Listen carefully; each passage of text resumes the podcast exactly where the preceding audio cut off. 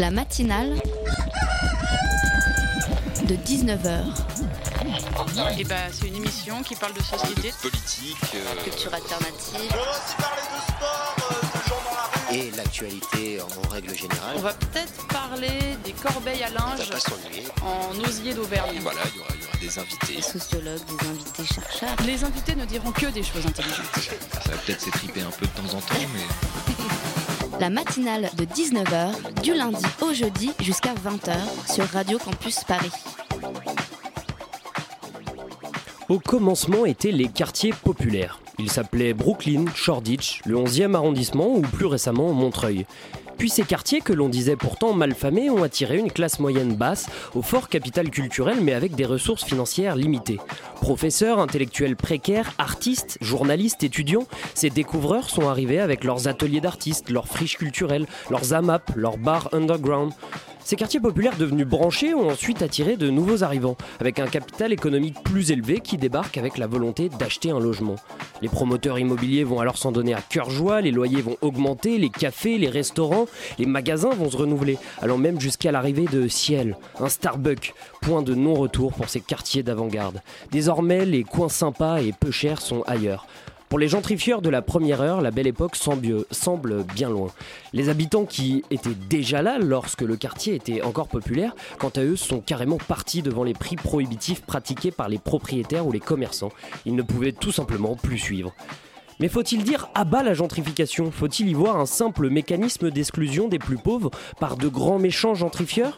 De nombreuses études, dont celle du géographe Mathieu Giroux, qui a recueilli les, sentiments des habitants déjà là, montrent qu'entre les bobos et les prolos, les relations sont loin d'être conflictuelles. Ces classes moyennes ne se reconnaissaient pas dans les valeurs qui émanent des quartiers bourgeois. Faut-il les empêcher de partir?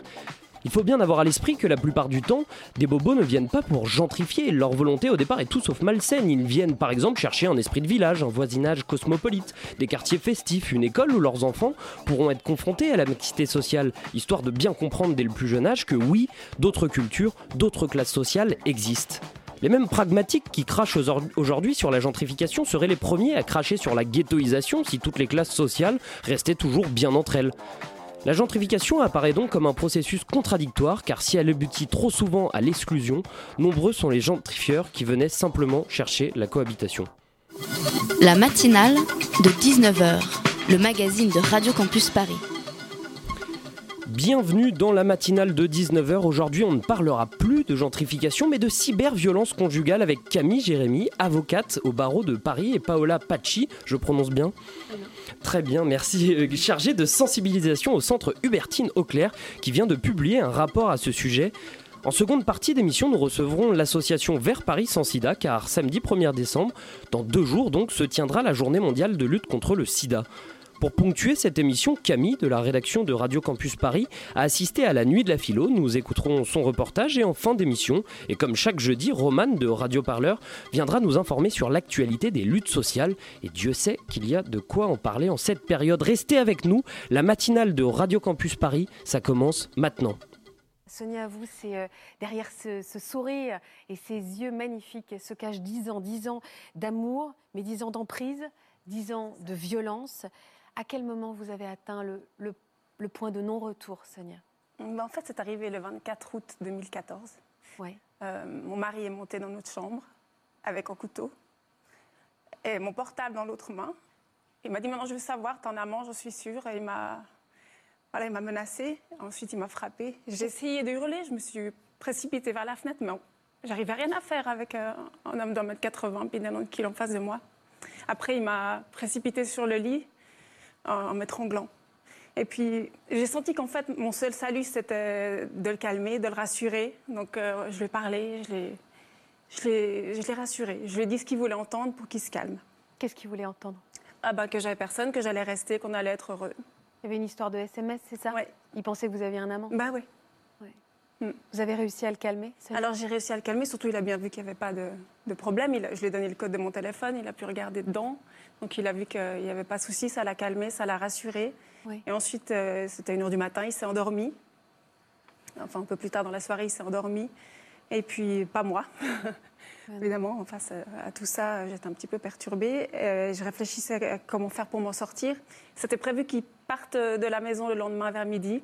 Donc je me suis dit que j'allais euh, tout faire pour qu'ils partent rassurés, confiants. Et à ce moment-là, euh, que c'est moi qui ferai mes bagages. On écoutait un extrait de l'émission Ça commence aujourd'hui sur France 2 au sujet des violences conjugales. On évoque souvent et à juste titre les violences conjugales, ces violences exercées au sein d'un même couple. Mais ce soir, c'est plus précisément de cyber-violences conjugales dont on va parler dans cette matinale. Pour nous éclairer sur ce sujet, Camille Jérémy, avocate au barreau de Paris, et Paola Pacci, chargée de sensibilisation au centre Hubertine Auclair, observatoire régional des violences faites aux femmes. À mes côtés pour mener cette interview, Bettina de la rédaction de Radio Campus Paris. Bonsoir Bettina. Salut Lucas. Paola Pachi, vous venez de publier avec vos collègues un grand rapport sur les cyberviolences conjugales. Ce soir, on va parler d'un sujet dont on parle peu, il faut le dire, on n'en parle peut-être pas assez. Euh, est-ce que vous pouvez commencer par nous dire où commencent les cyberviolences conjugales? Est-ce que par exemple fouiller dans le portable de son conjoint, c'est de la cyberviolence? Euh, alors, il faut toujours garder en tête sur les cyberviolences, comme sur les violences en général, que c'est jamais un fait isolé, mhm. et c'est toujours euh, plusieurs faits qui sont le plus souvent répétés. Donc, effectivement, euh, c'est pas parce qu'on va fouiller dans le téléphone une fois qu'on est dans un contexte de violence conjugale. Par contre, les cyberviolences conjugales, et c'est ce qu'on a constaté dans ce rapport, c'est souvent plusieurs éléments qui sont répétés dans le temps et qui commencent en même temps que les violences conjugales elles-mêmes. Et alors, qui en sont les principales victimes? euh, parce que vous, êtes euh, donc un observatoire euh, de, des inégalités enfin des, violences pardon faites aux femmes. Est-ce que les femmes sont les uniques victimes de ces cyberviolences? Alors nous, effectivement, sur, sur l'enquête qu'on a menée, on l'a menée auprès de femmes qui sont accompagnées par des associations qui aident les femmes victimes de violences conjugales. Donc là, sur l'échantillon qu'on a dans le rapport, effectivement, on n'aura que des femmes qui sont accompagnées par ce genre de structure. Et comment elles se traduisent, ces cyberviolences? J'évoquais la, la, fouille dans, le portable. Est-ce qu'elles euh, peuvent se traduire d'autres façons, j'imagine? Oui, alors nous, on a, on a, on a identifié plusieurs catégories. Hmm. On a ce qu'on appelle euh, le cybercontrôle, où là, effectivement, le fait de euh, regarder les messages, ça va rentrer là-dedans. Mais ça peut être aussi interdire de communiquer avec quelqu'un. Donc là, c'était le hmm. cas pour 7 femmes sur 10. Ça peut être de confisquer le téléphone. Ça a été le cas pour la moitié d'entre elles. Euh, ça peut être aussi de harceler. Donc là, euh, dans notre rapport, ce qu'on voit très clairement, c'est que 80% des femmes ont reçu de manière répétée euh, des insultes ou des injures. mais on a aussi de la cybersurveillance, c'est comme ça qu'on l'a appelé, mhm. qui peut être soit à l'insu en utilisant des logiciels espions ou des applications détournées de, de, leur office premier, comme une application GPS par exemple, ou des cybersurveillances imposées, qui est en fait un moyen plus simple c'est-à-dire euh, d'imposer à la femme victime de violence de donner tous ses codes. Euh, ça peut être le code d'accès à son téléphone, ça peut être le code d'accès à ses mails, ça peut être euh, voilà tout, type de code d'accès qui lui permettent d'avoir des informations sur ses allées et venues et sur les personnes avec qui elle est en contact. Et donc, qu'est-ce qu'on fait concrètement si on est victime de cybercontrôle ou cyberharcèlement? Est-ce que est-ce que c'est les mêmes les mêmes lois qui régissent euh, toutes ces violences? Est-ce qu'elles sont toutes euh, euh, ramenées aux, violences conjugales? Est-ce qu'il y a une hiérarchie comme ça des violences au, regard de la loi? Peut-être Camille Jérémy, vous pouvez répondre à cette question. Alors sur la question de la hiérarchisation des violences entre elles, non, il n'y a pas de, a pas de segment qui est fait. C'est dès qu'on a une, un comportement qui est, qui est une cyberviolence et qui est puni pénalement, euh, il sera puni pénalement. Après, évidemment, il y a des, euh, des infractions qui sont euh, punies plus ou moins sévèrement. Donc, le fait, par exemple, d'envoyer de façon répétée des messages, de harceler quelqu'un, d'appels, etc., de textos, mmh. ça, c'est plutôt un an d'emprisonnement. les menaces de mort, c'est plus longtemps. Enfin, voilà, c'est en fonction de la gravité de l'infraction. Évidemment, on n'a pas les mêmes peines. Donc, pardon, je vous coupe, mais envoyer des textos, donc harceler dans une certaine mesure, ça peut valoir un an de prison. Voilà, alors justement, sur la notion de harcèlement... Il y en a beaucoup qui vont se retrouver derrière les barreaux, j'ai l'impression. Alors, ouais, à ma connaissance, il n'y a pas de condamnation euh, à de la prison ferme pour l'instant, mais uh-huh. j'ai déjà vu du sursis à plusieurs reprises. D'accord. Euh, voilà. Euh, pour répondre à votre question de tout à l'heure, il y a aussi des hommes qui sont victimes de, ces infractions-là, mais c'est vrai que l'extrême majorité des cas, ça concerne des femmes. Mhm. donc voilà, pour revenir sur, cette infraction-là en particulier, ce qu'il faut savoir, c'est que donc l'envoi répété de messages malveillants, c'est une infraction pénale. Voilà. Donc, euh, un, voilà, un exemple très très concret euh, que j'ai eu à traiter, par exemple, c'est une, une, femme qui était euh, harcelée par son ex, qui lui arrêtait pas de lui envoyer des messages en lui disant faut que tu reviennes, t'es qu'une sale menteuse, je te déteste, avec des menaces. Bon, Ça donne envie de revenir. Exactement. donc, elle n'est pas revenue et en plus, elle a porté plainte et ça a donné lieu à une condamnation. Voilà. D'accord. Sur ce sujet de, de bah, on, on disait t'es une sale menteuse. des fois, on sait que le souci dans les violences conjugales, c'est que parfois on manque de preuves. Euh, et euh, est-ce que c'est la même chose euh, concernant le, cyberharcèlement, par exemple? Bah, L'avantage, l'avantage entre guillemets, à être victime de ces cyberviolences-là, c'est qu'en général, ça laisse des preuves. Voilà, c'est les messages, les messages, les relevés d'appel. on a pas mal de choses en fait. C'est beaucoup plus facile de prouver une menace de mort par écrit qu'une menace de mort orale c'est sûr. Mais les sanctions ne sont pas euh, aussi importantes euh, si on les compare aux sanctions qui sont euh, données à ceux qui, qui, qui font des. Enfin, qui, qui, qui sont violents physiquement. Non? Ça dépend beaucoup du contexte. Hein, ça dépend mm. beaucoup du contexte. par exemple, une personne qui va donner une gifle et être condamné va euh, pas nécessairement avoir une peine plus lourde que euh, quelqu'un qui va harceler euh, son ex de messages.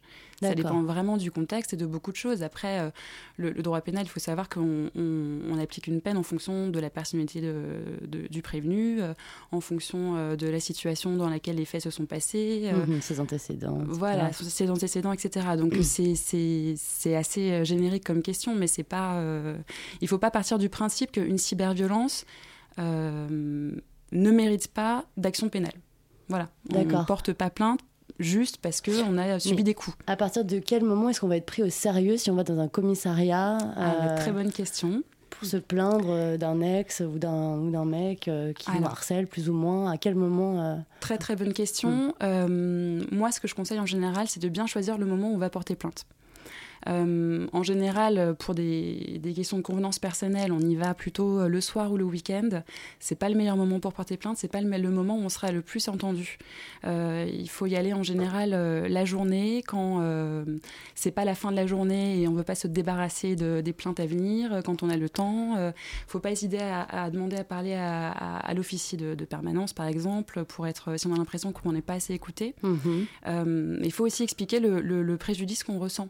C'est-à-dire que vraiment, si on est harcelé par quelqu'un et qu'on n'en peut plus, il faut le dire dire j'en peux plus, je supporte plus, je, je, vais craquer. Est-ce qu'il y a des, personnes euh, qui sont euh, euh, chargées dans chaque commissariat de traiter les plaintes pour les violences conjugales Alors ça dépend des commissariats. Pour les violences conjugales, en général, on a, on a quelqu'un, sauf les vraiment tout petits commissariats ou les mhm. toutes petites brigades de gendarmerie. pour ce qui est du cyberharcèlement en général, qu'on soit une, dans le cadre d'une relation conjugale ou pas, on n'a pas forcément des personnes qui sont, qui sont formées. Et c'est très technique. Et c'est là qu'effectivement on peut avoir certains problèmes, c'est qu'il y a tout un panel législatif qui n'est pas mm. forcément connu par tout le monde. Et c'est peut-être aussi pour ça que vous avez eu envie de faire ce rapport, que pour que des politiques publiques puissent être euh, développées à partir de chiffres, parce qu'en fait il n'y avait pas de rapport euh, jusqu'ici, c'est ça? Oui, c'est vrai que c'est le premier du genre en France. Il y en a eu dans d'autres pays, euh, aux États-Unis, en Australie par exemple. Nous, ce qu'on voulait voir aussi, c'était faire justement un peu un panel du droit et on s'est rendu compte que, euh, par exemple, on peut, on peut utiliser euh, ce qu'on appelle la violation du secret des correspondances, euh, qui en fait vaut aussi pour les communications qu'on a sur son téléphone, sur son ordinateur, etc., mhm. qui ça aussi, en fait, est très peu utilisé. Pour le moment, mais qui pourrait très bien s'appliquer à ce qu'on disait tout à l'heure de il lit mes messages, il a pris mes codes, il espionne tout ce que je fais, etc. Euh, dans ces cas-là, la violation du secret des correspondances peut s'appliquer. En France, elle peut s'appliquer Oui. Vous restez avec nous, euh, Paola Apache, Camille Jérémy, mais tout de suite, on s'écoute une petite musique.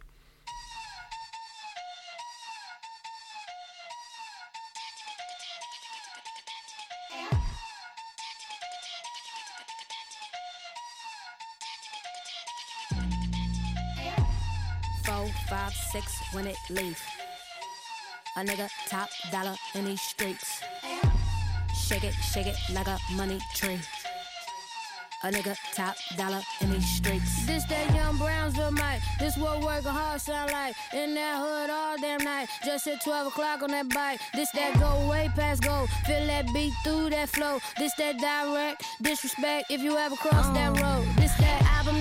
Two, project number 10. And I'm not, I'm not, I'm not even through. Just got my second win. When you, when you see me bopping through, keep it very zen. Would hate to put you in the child's pose. Heat it up like big gram. All my cars got big grams. Pinky ring, big gem. Running in my own race. That sound like a win-win. Out here ballin' big ten. They use me as a template. Cause they know that girl got all that sauce. His finger.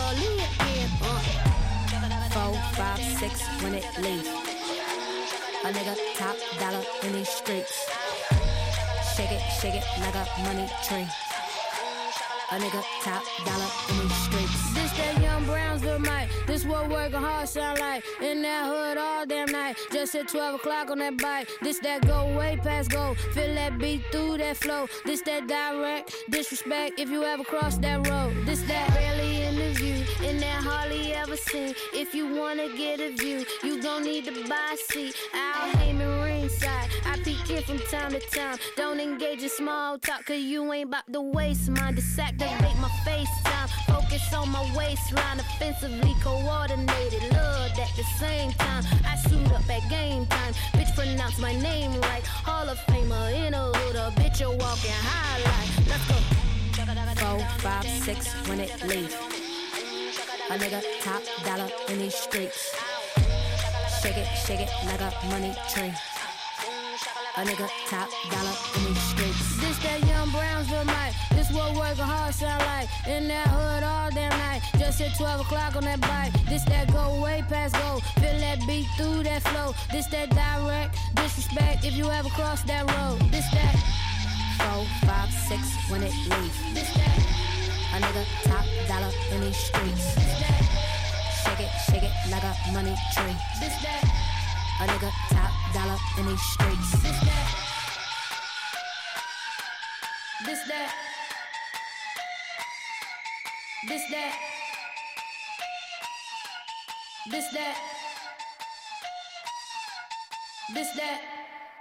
Vous écoutiez la rappeuse Likely 47 avec son titre Iron Mike. La matinale de 19h sur Radio Campus Paris. On est de retour sur la matinale avec Paola Paci, chargée de sensibilisation au centre Hubertine Auclair et Camille Jérémy, avocate au barreau de Paris, pour parler des cyberviolences. Et donc moi j'aurais une petite question pour vous deux. Euh, c'est quoi la particularité en fait de ces cyberviolences? Qu'est-ce que ça implique euh, de particulier pour les victimes? euh, en comparaison aux violences conjugales que l'on connaît En fait ça, ça renforce un poids psychologique qui est déjà assez lourd. Mmh. Parce que euh, ça prolonge une forme de menace permanente, c'est-à-dire que même si on n'est pas physiquement en présence de la personne qui commet ces violences, mmh. on peut quand même subir des violences. C'est-à-dire, euh, je parlais du harcèlement tout à l'heure, mais ça peut être euh, la menace de diffusion de contenu intime, par exemple, mmh. euh, même s'il si, n'en parle pas forcément tout le temps, mais en tout cas, de savoir que cette personne a des images intimes qu'il peut euh, diffuser à tout moment, ça augmente euh, le, le, préjudice psychologique, en fait, et la, et la menace qui pèse euh, sur la femme victime de violence, et ça brise une, une frontière euh, spatiale et même temporelle, parce que même après la rupture, on peut être harcelé, menacé, etc. Donc ça, c'est vraiment des, des, mécanismes qui renforcent des violences qui existent déjà au sein du couple, mais qui les prolongent aussi d'une certaine manière euh, et autrement. Est-ce qu'on peut forcer une personne, euh, avec l'aide d'un avocat, à rendre euh, du contenu euh, vidéo ou photo intime? Alors avant, il faut savoir que c'était pas une, une, infraction de conserver des contenus intimes qui avaient été euh, filmés, par exemple, euh, pas avec le consentement de la personne. C'est devenu une infraction très récemment, mmh. euh, à la suite notamment de l'action, notamment de la Fondation des femmes. c'est devenu une infraction, c'est-à-dire que maintenant on ne peut plus conserver ou diffuser des contenus intimes, même s'ils ont été pris avec le consentement de la personne. Donc c'est une infraction pénale. Voilà. Et le fait de menacer également de diffuser ces contenus, c'est une infraction aussi. Ouais. Conserver, euh, c'est aussi une infraction. Voilà. D'accord. En fait, il, faut que les femmes ou les, tout simplement les victimes de, de cyberviolence arrivent à Mhm. comprendre que la cyberviolence, c'est de la violence. Qu'est-ce que vous avez envie de dire aux, aux institutions judiciaires, hein, comme la police ou les tribunaux aussi, mais surtout aux femmes pour leur faire comprendre que le cyberharcèlement conjugal, c'est de la violence? Alors ça, c'est justement, c'est une très bonne question parce que pour moi, le- la vraie différence entre les, les- les violences conjugales, on va dire classiques, physiques, et les violences conjugales euh, cyber, c'est que en général, les victimes ne savent pas qu'elles sont Mhm. victimes. Mhm. Ouais, c'est tellement banalisé, en fait. Exactement. Euh, on considère que c'est normal d'avoir un ex qui nous harcèle, euh, qui nous empêche de dormir la nuit, euh, qui nous menace euh, parce qu'il n'a pas accepté la rupture. Euh, On considère que c'est normal, alors que ça ne l'est pas. Et ça peut avoir des vraies répercussions euh, importantes sur le, le- le bien-être émotionnel des personnes. Et c'est pour ça que c'est puni pénalement. C'est pour vraiment euh, punir ces, ces- ces- ces comportements qui sont répréhensibles et qui, qui font du mal. Voilà. Euh, donc moi, ce que je voudrais dire euh, aux, aux- aux victimes, bon, déjà aux, personnes qui, qui sont dans une situation où elles se sentent euh, mal à l'aise, un peu persécutées, qu'elles essayent de se renseigner un maximum. euh, bah, au- auprès d'un avocat, évidemment, c'est- l'idéal, mais euh, quand on n'a pas forcément beaucoup de moyens, on peut euh, chercher des consultations gratuites, on peut, il y a des chats sur Internet. Il y a des associations. Il y a des associations, il y a l'aide juridictionnelle par exemple, qui permet à, à certaines personnes d'être représentées devant les tribunaux avec un avocat qui est payé par l'État. Donc il y a des moyens, mais il faut, euh, il faut se renseigner vraiment. Voilà. Ça sert à rien d'aller directement dans un commissariat, vaut mieux passer peut-être par un accompagnement juridique avant. Alors c'est euh, ce que je conseillerais, c'est ce que je conseillerais, mais après on peut aussi très bien aller directement au commissariat. Est-ce que le droit aujourd'hui, euh, il est efficace au sujet des, des cyberviolences? Ou alors est-ce qu'il y a des Ah. améliorations euh, Alors ça, c'est une grande question, justement. Moi, je dirais que le droit, il est très bien, il est très complet. Euh, on a beaucoup d'infractions. Euh, si on regarde, là, on a parlé de cybercontrôle, cyberviolence, etc. On a un panel d'infractions qui est assez, assez euh, complet. on, on pourrait On en a- citer pour, pour nos auditeurs alors, ces on peut citer euh, bah, donc le, ce, que, ce dont je parlais tout à l'heure, donc le- l'envoi de messages malveillants réitérés, euh, la violation du secret des correspondances. Euh, alors, si on a euh, l'intro- l'introduction dans des, dans des systèmes de données, par exemple, si on va, euh, si on pirate le, le- le compte internet de quelqu'un, euh, c'est ça. Il y a de l'usurpation d'identité éventuellement. Il y a la menace de diffusion de contenu intime. Il y a les Mhm. menaces. euh, les, Les injures, insultes. les Mhm. insultes, voilà, c'est c'est- c'est assez large. Il y, a, il y a des violences euh, relatives aussi parfois aux informations bancaires ou euh, à Oui. l'administratif aussi, je, je crois. Oui, euh, alors nous, on a relevé que dans. Je retrouve mon chiffre. Euh, nous, en fait, on a, appelé, on a appelé ça des cyberviolences économiques ou administratives, c'est-à-dire d'utiliser des codes ou des comptes euh, dématérialisés, comme on peut avoir euh, la, la CAF, par exemple, euh, l'assurance maladie, euh, le chômage également. qui ont été Euh, mis en commun dans le couple et qui... Soit qui ont été mis en commun, soit où il y a eu une usurpation des codes Mhm. pour, pour changer la personne qui reçoit l'argent, par exemple. C'est-à-dire euh, changer les informations bancaires pour que cet argent n'arrive plus à la femme victime de violence, mais à l'auteur euh, des violences. Et ça, euh, on en a, euh, on a 58% des femmes qui ont subi au moins une de ces formes-là. Après, ça peut même aller plus loin parce que tout ce qui est l'OFI, par exemple, ou les demandes, les demandes d'asile ou les choses comme ça, il y a aussi certaines choses qui sont dématérialisées et qui peuvent être, qui peuvent être touchées par ça. ouais. Euh, J'ai aussi lu un, un article dans, dans Libération qui évoquait votre, votre rapport et on parlait d'un- d'une cyberviolence euh, par les enfants. Et euh, il ne détaillait pas, donc je me suis dit que j'allais Ouais. vous poser la question ce soir Mm. tout simplement. Alors la cyberviolence via les enfants, c'est l'utilisation de communication avec les enfants à des fins de contrôle ou de harcèlement de, de la femme victime. La plupart du temps, c'est après la séparation, euh, où en fait le père des enfants va utiliser les communications avec ses enfants pour savoir où est la mère, ce qu'elle fait, possiblement euh, où elle habite maintenant qu'elle est partie. Euh, et donc du coup, c'est pareil, c'est c'est l'utilisation détournée euh, de moyens pour avoir des informations ou pour harceler euh, les femmes euh, victimes de violences. Mais ça a l'air extrêmement euh, difficile à mettre en place, tout ça. Enfin, à prouver, en tout cas. À prouver ou à mettre en place par les auteurs. Parce que pour les auteurs, c'est facile. hein. Pour les Ah oui, non, non. pour les auteurs, non, pour les victimes. Ouais, c'est vrai. Oui. C'est vrai. Oui. Et surtout que, euh, enfin après, je, je parle sous ton contrôle, mais Mhm. euh, euh, ça veut dire aussi que ça multiplie euh, les preuves qu'on doit apporter. C'est-à-dire qu'on parlait justement de, de garder les preuves tout à l'heure. La plupart du temps, il faut les faire constater par huissier, ce qui a un coût que tout le monde ne peut pas forcément, enfin ne peut pas forcément fournir. Et, euh, et du coup, ça veut dire qu'il faut aussi euh, en commissariat euh, multiplier les pièces de preuves. Alors là-dessus, justement, je me permets de faire une précision. J'entends souvent dire qu'il faut absolument un constat d'huissier, c'est faux. Euh, moi, j'ai déjà vu des procédures où des captures d'écran ont suffi. Les constats d'huissier, disons, c'est bien dans les situations vraiment limites où on est euh, face à un agresseur qui est un, pro des technologies et qui va euh, essayer de prouver que c'est pas lui qui a envoyé ce message et que le, message a été falsifié, etc. C'est assez rare. En général, on a, on a des captures d'écran qui sont parlantes et ça suffit. Voilà. Mhm. Moi, j'aimerais bien revenir sur la cybersurveillance. Comment on cybersurveille quelqu'un? Euh, Est-ce qu'il faut le dire Est-ce qu'il faut donner un les mode d'emploi En fait, moi, j'ai découvert ça récemment et c'est vrai que ça m'a. je- je- J'avais l'impression que c'était quelque chose qui demandait des, euh, des euh, je sais pas, une formation quoi. Ça a l'air hyper compliqué comme Non, ça. non, il y a Et pas en fait, c'est quoi? C'est une application gratuite, euh, disponible pour tout le monde. Faut être un peu tordu aussi, je pense, de base quand même. Oui, mais je veux dire, c'est accessible à tout le monde. et- C'est plutôt payant, mais il y a pas mal de personnes qui sont prêtes à payer. Et ces applications-là, elles, elles, sont légales euh, Personne ne se pose la question de savoir Alors, il y a- en fait, il y en a certaines qui sont légales et d'autres qui ne le sont pas. Mhm. Celles qui sont illégales, et du coup, on a fait une, une mini-étude dans l'étude, si je puis dire, à l'intérieur du rapport, où on a regardé justement les logiciels espions. Et en fait, euh, ceux, enfin, ces- les applications qui sont illégales sont celles qui ne laissent pas de traces sur le téléphone de la victime.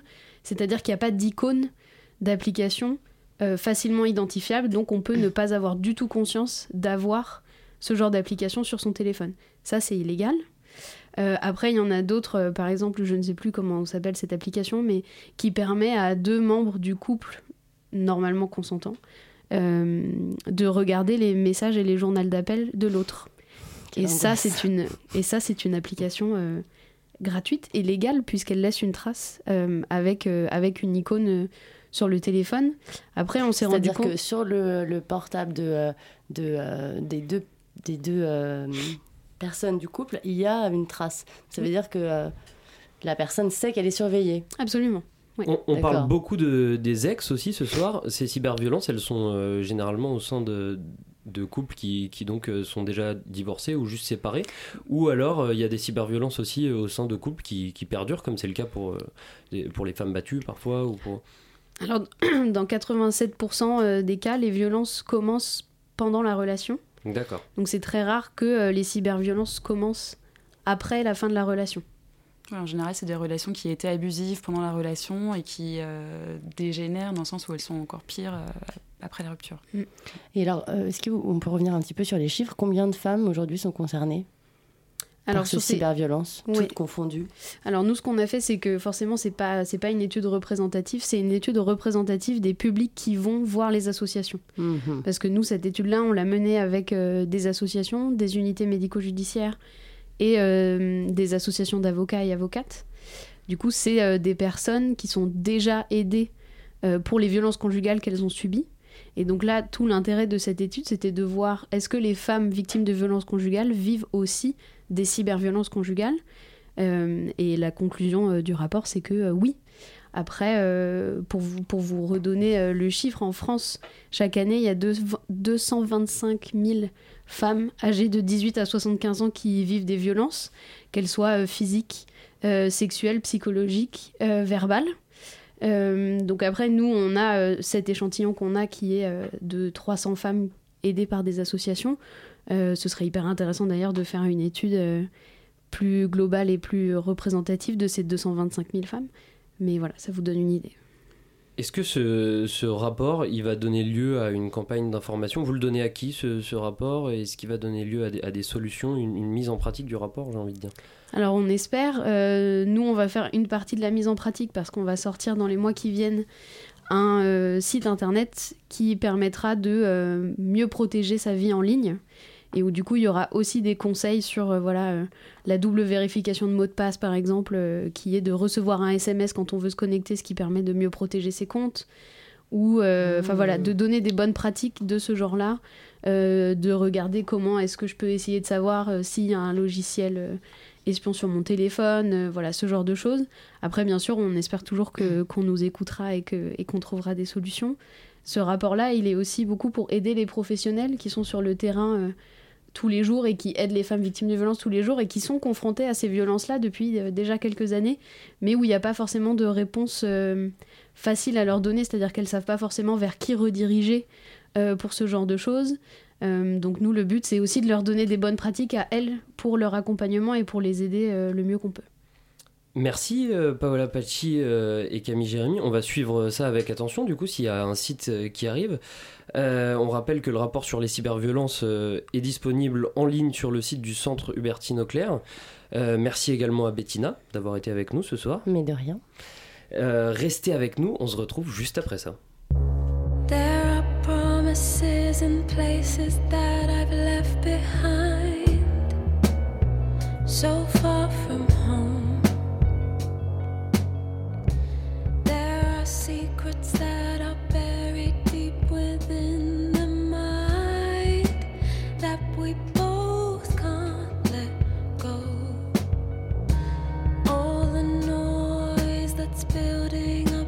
inside my chest fighting to catch my breath. When will the pressure drop? Will I feel the air again?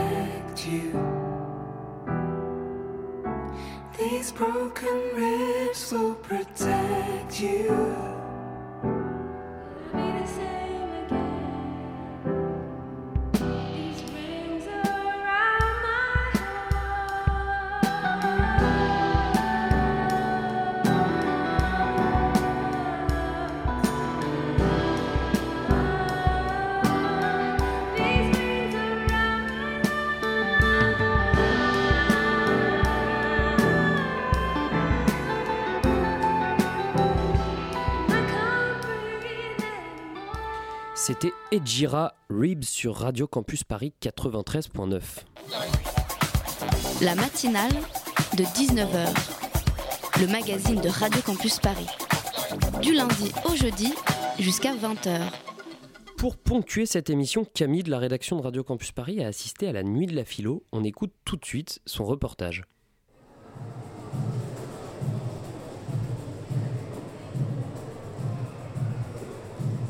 J'ai eu l'idée de, de créer un happening et de proposer une nuit blanche de philosophie qui mettrait face à face philosophie et art, réunir artistes, musiciens, acteurs, philosophes. Donc c'est vraiment le contraire d'un colloque universitaire. Il y a au moins 48 conférences de philosophie et 12 performances qui rythment les 12 heures de la nuit. Ce vendredi 16 novembre, nous sommes à l'UNESCO avec Myriam Korichi, philosophe, dramaturge, metteuse en scène et créatrice de la nuit de la philosophie. C'est de l'ordre de l'expérience. Et la nuit est typiquement ce moment de parenthèse quand vers 23h, minuit, on ne rentre pas, on a décidé de glisser. Là, le temps n'existe plus.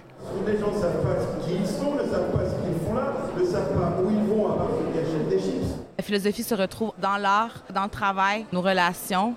C'est ce qui nous régit pas mal plus qu'on pense. C'est une obligation, je pense même de réflexion, dans son parcours euh, professionnel, mais surtout dans son parcours de vie. Ça sert à rien, ça sert à tout.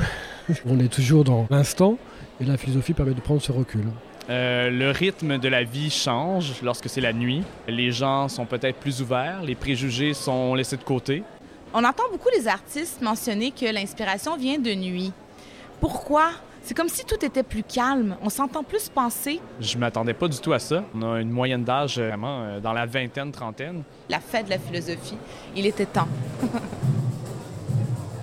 Il était aussi question de réinscrire l'UNESCO dans le paysage parisien. C'est un bâtiment magnifique mais froid, très moderniste, beaucoup de béton gris, de pierre grise. J'ai eu envie de forcer la convivialité et d'installer un très long banquet coloré et pop. On sent les arômes, les arômes de Sauvignon. Qu'est-ce que vous cherchez? Qu'est-ce que vous trouvez? Les notes agrumes, les notes pipi de chat, La nuit se poursuit et nous rencontrons à 2h du matin Adèle Van Rett, philosophe et animatrice de l'émission Les chemins de la philosophie, diffusée du lundi au vendredi à 10h sur France Culture. Elle nous répond après l'enregistrement de quatre émissions en public. Quel peut être selon vous le rôle de la philosophie dans notre monde contemporain? Le, le, rôle de la philosophie n'a pas changé puisque la philosophie existe de, depuis le début et continue d'exister son rôle n'est pas, contrairement à ce qu'on croit, de nous aider à mieux vivre, de nous rendre plus heureux. Au contraire, le, le rôle de la philosophie est de nous aider à formuler les problèmes. Elle les résout pas, mais elle nous aide à mettre des mots, des mots et des noms dessus, ce qui est déjà énorme parce qu'un problème bien formulé, ça fait avancer et peut-être de faire son deuil de l'absence de, de, solution et comprendre que l'absence de solution à un problème, c'est pas forcément un problème. Et mais bien formuler le problème, c'est peut-être une solution. Et qu'est-ce qu'on attend finalement? Qu'est-ce qu'on cherche?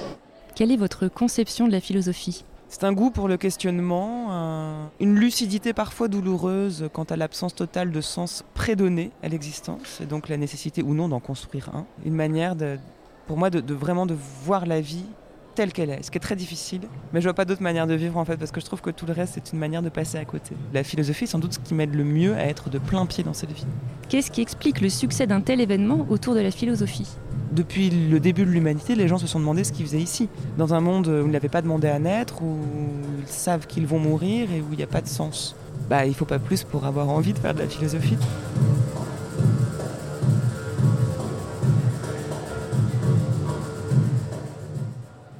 On remercie Camille pour son reportage sur la nuit de la philo.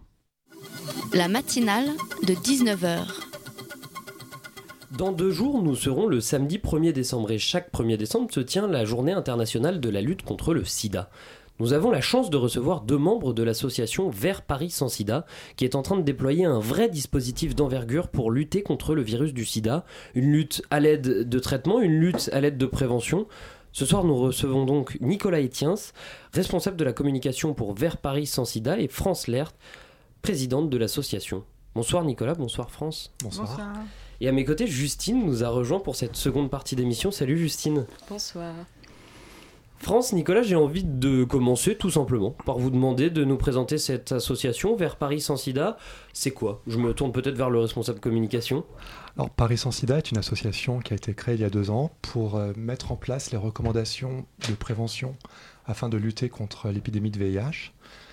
Nous n'avons pas vocation à remplacer les structures actuelles ou les associations qui luttent déjà contre le VIH, mais de les compléter de les encourager et euh, de, à mettre en place les recommandations et de les pousser à innover. D'accord, et c'est financé par, euh, par qui? Par la mairie de Paris? Nous sommes financés en partie par la mairie de Paris, mais aussi par des donateurs privés, des fondations notamment. Donc vous affichez plusieurs objectifs, dont celui de zéro contamination euh, à Paris en 2030. C'est possible? C'est un objectif qui est réalisable? Oui, parce que depuis quelques années, on, a plusieurs, on, sait plusieurs choses. On sait d'une part que quand une personne infectée par le VIH prend le traitement, elle ne transmettra pas le VIH à ses partenaires sexuels. Mmh. On a aussi des nouveaux outils comme la prophylaxie pré-exposition, qui est un médicament qu'on prend que les personnes séronégatives prennent euh, quand elles veulent avoir des relations sexuelles sans préservatif de façon à être protégées contre le virus du sida, et ça, ça marche très très bien. Donc ces moyens nouveaux qui révolutionnent complètement euh, ce qu'est le VIH aujourd'hui, on essaye de les faire connaître au maximum, et puis on essaye de faire en sorte que toutes les personnes séropositives qui ne le savent pas encore se fassent dépister, et quand elles sont séronégatives, de leur offrir la possibilité euh, de prendre la PrEP pour se protéger, plutôt que d'utiliser le préservatif si elles sont un peu fatiguées de l'utiliser. On, parlera de la PrEP en seconde partie d'émission. Euh, vers Paris sans sida, c'est un dispositif inédit ou il y a déjà eu des, projets de, cette ampleur? Euh, vers Paris sans, Paris sans sida, c'est un mouvement des, mhm. grandes métropoles du monde qui a été euh, lancé à Paris en 2014. Mhm. Les villes du monde s'engagent à mobiliser les ressources pour arrêter le VIH en 2030 grâce aux moyens dont j'ai parlé à l'instant. Et donc, dans le monde, il y a plus de 250 villes ou régions qui sont engagées dans ce dispositif fin du VIH en 2030. Ce n'est pas un projet uniquement parisien, c'est un projet mondial. Je, crois savoir que vous avez aussi euh, euh, travaillé avec euh, le département de la Seine-Saint-Denis. Oui. Si, si, je suis bien renseigné, donc l'objectif c'est de montrer l'exemple que d'autres départements français aussi, on parlait de Nice à la conférence de presse. Oui, bien sûr. Qui, qui va mettre en place aussi un, projet comme celui-ci? C'est pas tellement de, montrer, de donner l'exemple, c'est surtout de se mobiliser localement parce que les populations sont différentes, les tailles d'épidémie sont différentes, les dispositifs de soins et de prévention sont différents. C'est d'amener de, le mondial euh, au niveau local et de, de travailler localement. C'est pas de faire des exemples, c'est vraiment de se dire à notre place, nous avons cette mission d'arrêter le VIH en 2030, mobilisons-nous comme nous sommes. Est-ce qu'il est, y a un problème de communication encore aujourd'hui euh, sur le sujet du, sida? Est-ce qu'on n'en fait pas assez euh, Est-ce qu'on n'en fait plus assez peut-être? Ou est-ce que surtout on n'en fait jamais assez? C'est pas forcément le, problème de le faire assez, c'est mmh. plutôt le problème de le faire bien. Euh, le VIH, en France en tout cas, concerne deux populations en, particulier, qui sont les personnes originaires d'Afrique et les, les hommes qui ont des relations sexuelles avec d'autres hommes il est important de communiquer spécifiquement vers ces populations-là, avec les codes de ces populations et d'une manière adaptée. S'il s'agissait de faire une grande campagne nationale qui s'adresse à tout le monde avec un message un peu fade, on, aurait moins d'efficacité qu'en s'adressant directement aux bonnes personnes et de la bonne manière. Mhm. Et ouais, vous, le disiez, le, sida, c'est un, virus qui discrimine. Euh, donc, euh, il est pas, tous les groupes de personnes ne sont pas égaux face à ce virus. Exactement. Par exemple, euh, un homme homosexuel à Paris a 200 fois plus de, est 200 fois plus exposé au VIH qu'un homme hétérosexuel. D'accord. Et euh, on peut rappeler aux auditeurs combien de personnes sont atteintes du sida aujourd'hui en, France? En France, on estime qu'il y a environ 70, 170 000 personnes qui vivent avec le VIH et parmi elles, environ 25 000 ne le savent pas. Donc, euh, ce qu'on cherche, c'est à aller les, aller les motiver à venir faire un dépistage, leur offrir des façons faciles de le faire, de façon à les faire bénéficier du traitement, d'abord pour elles-mêmes, parce que c'est très important d'arrêter euh, le cours de l'infection chez une personne, et en même temps parce que de ce fait, elles deviennent des personnes tout à fait euh, comme les autres qui n'ont pas de risque de transmettre le VIH. Donc ça, c'est vraiment quelque chose de très important. Comment on aboutit à, ce chiffre de, de, personnes qui ne le savent pas? Alors, comment on fait je parlais d'un point de vue très technique en fait, très D'un point de vue technique, c'est une estimation, c'est une estimation qu'on fait d'une part en regardant toutes les personnes qui sont soignées, d'une part, et d'autre part en estimant, en regardant le niveau de, de déclin du CDK, des CD4 au moment du diagnostic, on estime depuis combien de temps elles sont infectées. Et on peut estimer le nombre de personnes à partir du, niveau des CD4 qui n'ont pas été dépistées pendant plusieurs années. Et à Paris, par exemple, une personne qui est infectée par le VIH mettra 2,7 ans, c'est-à-dire euh, à peu près 30 mois, à venir se faire dépister. Pendant 30 mois, cette personne compte parmi la population non diagnostiquée. C'est une estimation par un modèle mathématique, mais basé sur des faits observés qui sont l'ancienneté de la maladie au moment du diagnostic. Restez avec nous, euh, France, Nicolas. On va notamment parler de, la PrEP en, seconde partie d'émission. Mais tout de suite, on s'écoute une petite musique.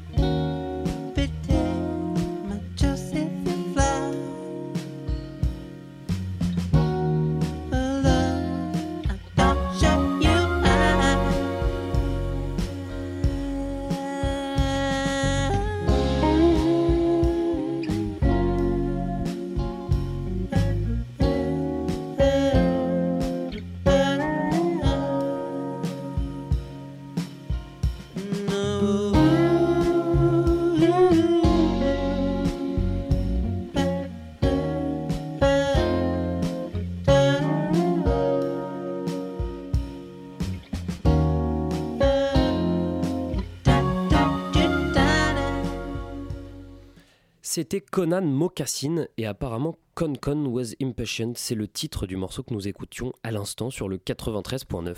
La matinale de 19h du lundi au jeudi jusqu'à 20h sur Radio Campus Paris. On est toujours en compagnie de France Lert et Nicolas Etienne de l'association euh, Vers Paris sans sida.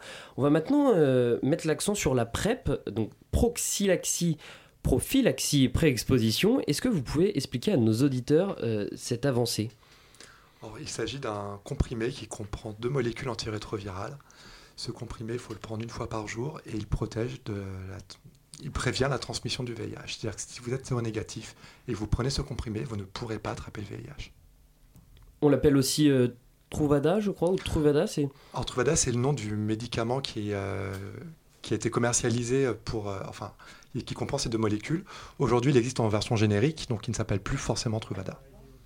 Et donc c'est sur prescription, on, on le prend comment euh, si on veut informer nos auditeurs, c'est ça? C'est ça, il faut se rendre dans un service hospitalier qui est euh, habilité à le prescrire. Donc souvent ce sont les services d'infectiologie ou les centres de dépistage qui peuvent prescrire euh, la PrEP, l'initiée. Une fois que la première prescription a été faite, elle peut être renouvelée pas tous les trois mois par un médecin de ville. Est-ce qu'il y a des effets secondaires avec la PrEP? Il y a des effets légers chez certaines personnes, comme euh, des nausées ou de- des dérangements intestinaux. Ce sont des phénomènes qui ne sont pas majoritaires, qui sont très légers, qui disparaissent généralement dans le temps, c'est-à-dire au bout de deux semaines de PrEP, euh, ça part. Il peut y avoir des effets un peu plus importants au niveau de la densité osseuse ou, euh, euh, de la fonction rénale. Et du coup, les personnes, avant qu'on leur prescrive la PrEP, font des examens pour voir si elles sont sensibles ou pas à ces effets-là. Si elles le sont, on ne leur prescrira pas la PrEP. Donc pour les personnes qui ont la PrEP, il n'y a pas de risque, il n'y a pas d'effet secondaire. Ok. Et donc la PrEP, ça, ça fonctionne euh, juste sur le, le sida, mais pas sur les autres euh, IST, c'est bien ça? Alors ça a un effet sur l'hépatite B, mais les personnes à qui ont prescrit la PrEP, généralement, sont vaccinées contre l'hépatite B, donc ce n'est pas quelque chose sur lequel on communique. C'est vraiment un- des molécules qui ciblent le VIH. Il y a une période minimum pour, pour le prendre, ce, ce traitement, ou en fait c'est à vie qu'on... Non, pas du tout, vous pouvez le prendre... Pour euh, être immunisé à vie, il faudrait le, le prendre à vie ou... Non, c'est plutôt par rapport euh, à votre sexualité qu'il faut l'adapter. Si vous pensez euh, être à un moment donné de, à un moment de votre vie exposé au VIH parce que vous avez plusieurs partenaires par exemple, c'est intéressant de le prendre. Si, vous, si votre sexualité change ou si vous ne, ne vous sentez plus explosé, ce n'est plus la peine de, de continuer. Et surtout, c'est un traitement qui correspond, enfin, c'est un, un outil qui correspond à la situation euh, actuelle de l'épidémie. On espère que d'autres outils vont arriver par la suite, comme un vaccin par exemple. Où on en est euh, justement, euh, j'avais envie de vous poser la question au niveau des, des vaccins, de, de traitement pur du sida là, quand on est séropositif. Pas la même chose. Ouais, ouais, je Oui, sais bien. ce- Non, ce je- sont je deux sais- choses très ah, différentes. c'est un objectif très, très ambitieux. Euh, Est-ce qu'il y a des avancées ou pas vraiment sur, Alors, sur ce sujet la recherche avance, il y a des découvertes qui sont très intéressantes, mais rien qui ne va euh, être applicable dans les années à venir. D'accord. Euh, le traitement, euh, il est arrivé en 2005 en France. Euh, il a obtenu euh, sa recommandation temporaire d'utilisation euh, en 2018. Et là, on commence à en parler. Est-ce que c'est un cheminement normal pour, euh, pour un médicament? Peut-être que je vous vois faire la grimace, il- peut-être il que n'est pas arrivé en j'ai- 2005 en France. des mauvaises informations. Alors, le- le- la PrEP a commencé à être expérimentée en France en 2011. D'accord. Nous avons eu des, les premiers résultats de sa très haute efficacité en 2013 et c'est là On qu'on a parle de combien de pourcents à peu, près de, de taux d'efficacité 87% 87%. Oui, ça c'était dans le cadre de l'é- l'étude qui a mesuré son efficacité en France. Et sachant que les, euh, les cas où la PrEP n'a pas fonctionné, c'était chez des personnes qui avaient arrêté de la prendre. Actuellement, une autre étude est en cours, s'appelle l'étude ANRS Prévenir, qui suit un peu près de 2500 personnes prenant la PrEP. Il y a zéro euh, cas de transmission du VIH dans cette étude. Et euh, pour nos auditeurs, si demain ils veulent prendre la, la PrEP, quelle est la démarche à suivre? On, on va essayer de, de conclure là-dessus.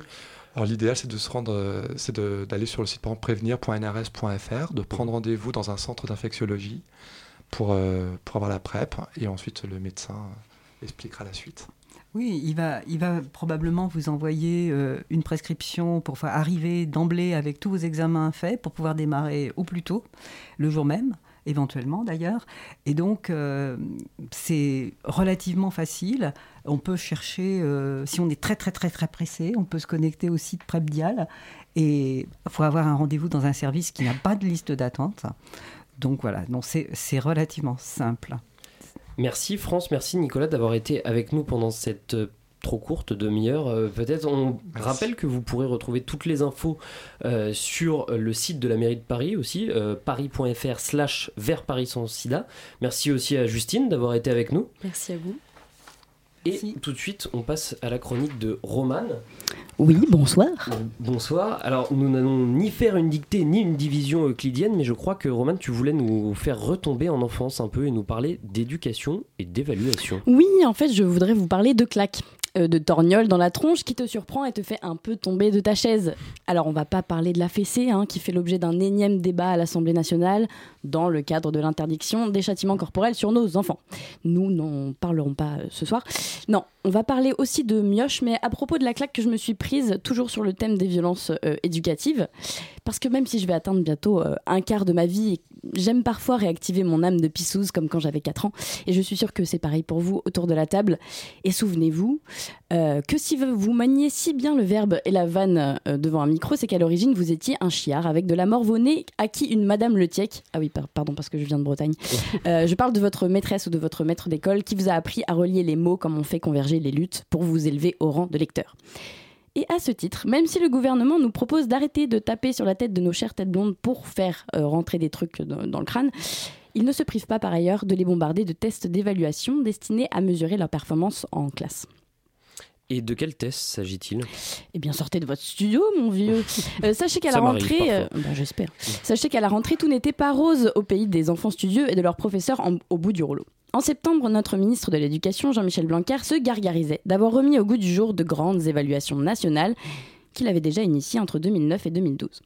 Ce sont deux tests euh, par an concernant les classes de CP, CE1, 6e et seconde, élaborés main dans la main avec le tout nouveau Conseil scientifique de l'éducation nationale, visant à donner des repères plus solides sur les valeurs de nos petits bouts de. Enfin non, sur la valeur de l'enseignement dispensé. Enfin, pardon, enfin, d'après ce que dit Monsieur le ministre, en début d'année, c'est un outil utile, élaboré de manière très fine pour aider les élèves. Connaître son élève pour mieux l'aider, hein, voilà, en gros, c'est c'est le mot d'ordre. Donc, a priori, on se dit oui. Faire une radiographie de notre système éducatif, c'est une super chouette idée. Euh, comme ça, vous pourrez toujours glisser un repas de famille à votre tante Josette lorsque le foie gras débarque sur la table. Tu savais que les Français sont nuls en maths et en lecture, les chiffres sont accablants. Les résultats des tests, ça a donné quoi Et bien justement, on va parler chiffres. Le ministre annonce par voie de presse à la mi-octobre les résultats. 23% des élèves en début de CP ont des difficultés à reconnaître les lettres et le son qu'elles produisent. 30% des élèves de CE1 lisent moins de 30 mots par minute, alors que l'objectif national est de 50 mots. En gros, du côté du CNUIPP, premier syndicat d'enseignement du primaire, c'est le branle-bas de combat dès septembre. Ils demandent un moratoire au ministère. Ils appellent les professeurs à ne pas faire remonter les résultats de ces tests. Alors pourquoi? Parce que les enseignants jugent ces tests euh, inadaptés. Euh, ils pensent que ça amènerait une classification des élèves et une hiérarchie des établissements scolaires qui accentue euh, l'aspect concurrentiel de l'univers de l'éducation. Bah quoi? Tu, sors de maternelle et t'arrives pas à comparer 50 rectangles en une minute Tu connais pas les mots glande pinéale et mélatonine alors que tu portais des couches il y a encore un an mais alors, t'es caca boudin, mon petit mollusque insignifiant. On te demande pas de créer, d'interpréter, on te demande de nous ressortir ce qu'il y a sur ton feuillet de 50 pages. Oh. Et pour les enseignants qui réinjectent de l'angoisse, de l'angoisse pardon, là où il n'y en a pas, comme nous le dit le ministre, vous disposez d'un kit pédagogique sur Eduxol pour faire avancer les élèves. Et tant pis pour la pénurie de professeurs des écoles dans certaines académies, le recours plus important aux contractuels non formés et le manque de temps pour accompagner les élèves et s'adapter à leurs besoins. Et si le système éducatif devenait dès la racine aussi froid et rigide qu'une bonne tarte dans la gueule qui repousse d'un revers les petits qui ont des difficultés à rentrer dans ces cases? Euh, Au-delà de l'étonnement, ça met quand même une petite claque lorsque l'on sait qu'il existait déjà des instances indépendantes chargées d'évaluer notre système éducatif. Attendez, j'ai dit indépendante. Ah non, mais en fait, ça c'est fini. Euh, vu que le Conseil national d'évaluation du système scolaire, qui était indépendant, va être remplacé par le Conseil d'évaluation de l'école, intégrant des membres du ministère. Donc, en gros, si vous voulez, on ne va plus trop questionner la politique sur l'éducation. Merci euh, Roman euh, pour euh, cette chronique. Il est venu le temps pour moi de vous dire au revoir et de remercier Bettina, Justine pour, les, pour leur co-interview. Encore merci à Camille pour son reportage. Et bien évidemment un grand merci à Philippe d'avoir réalisé cette émission. Surtout restez bien avec nous tout de suite, c'est In Situ, une émission du pôle science de Radio Campus Paris. In Situ, êtes-vous là? Oui, on est là. De quoi vous allez nous parler ce soir? Ben, ce soir, on va parler des fonds marins et de leur exploration. Et bah oui, et bah alors on va inviter tous les auditeurs à rester avec nous. Vous avez manqué une partie ou vous voulez des infos sur l'émission, retrouvez-nous en podcast d'ici quelques minutes sur le site de Radio Campus Paris ou sur notre page Facebook, la matinale de 19h. On se retrouve lundi, même heure, même antenne. Merci de nous avoir écoutés, vous avez été géniaux et très sages, comme d'habitude.